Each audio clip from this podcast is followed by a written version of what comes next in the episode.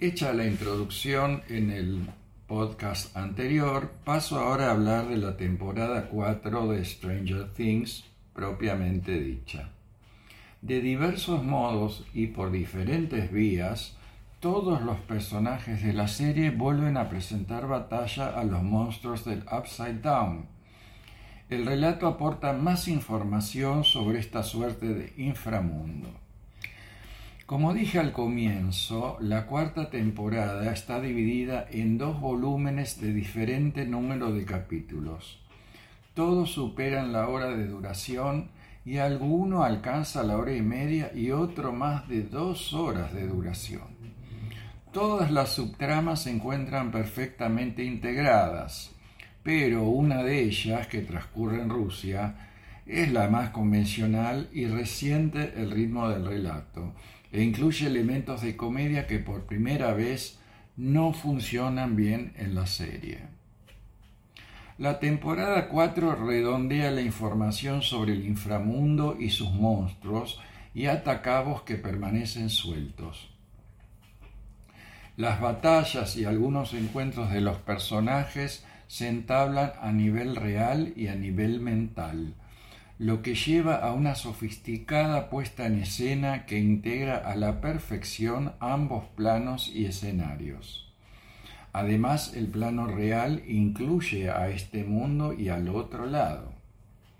Además, Extensos segmentos protagonizados por Eleven le dan incluso una vuelta de tuerca más a esta cuestión. Notarán que todos mis comentarios eluden necesariamente el spoiler. Espero que resulten significativos y después estaría bueno volver a leer esta reseña una vez vista la temporada. La producción es deslumbrante. El otro lado se complejiza y su estética logra momentos que combinan la belleza, el horror y la imponencia en su descripción de un universo Lovecraftiano. En cuanto a los personajes, ciertas cuestiones románticas, dichas y no dichas, siguen flotando en el ambiente. Los momentos de reposo e introspectivos y sus diálogos no siempre resultan efectivos, pero también debemos tomar en cuenta que en una serie que apela a la referencia, el cliché es un elemento que debe estar presente en algunos de esos diálogos.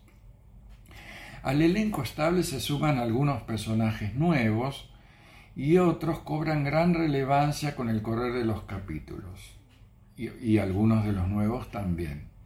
Como se dijo arriba en el podcast anterior, varios de los actores y actrices crecieron bastante, pero no desentonan como integrantes de los diferentes grupos o pandillas.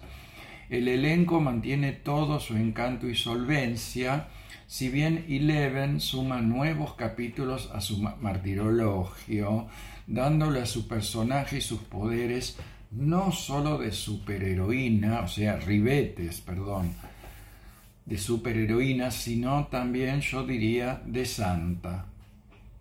Más allá de sus baches, la serie logra momentos de gran tensión, los Duffer Brothers mantienen el control de la historia y su compleja estructura narrativa, nuevamente con muy, con muy buenos montajes paralelos. Y saben cómo hacer converger subtramas y personajes para culminar su serie con un aliento cinematográfico expresado en unos capítulos finales espectaculares, monumentales, emocionantes y sencillamente antológicos.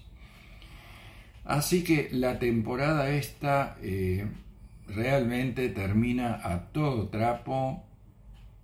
Recomiendo a los que empiecen la serie no desanimarse, como dije en el podcast anterior, porque es una excelente ficción. Los dejo hasta el próximo podcast.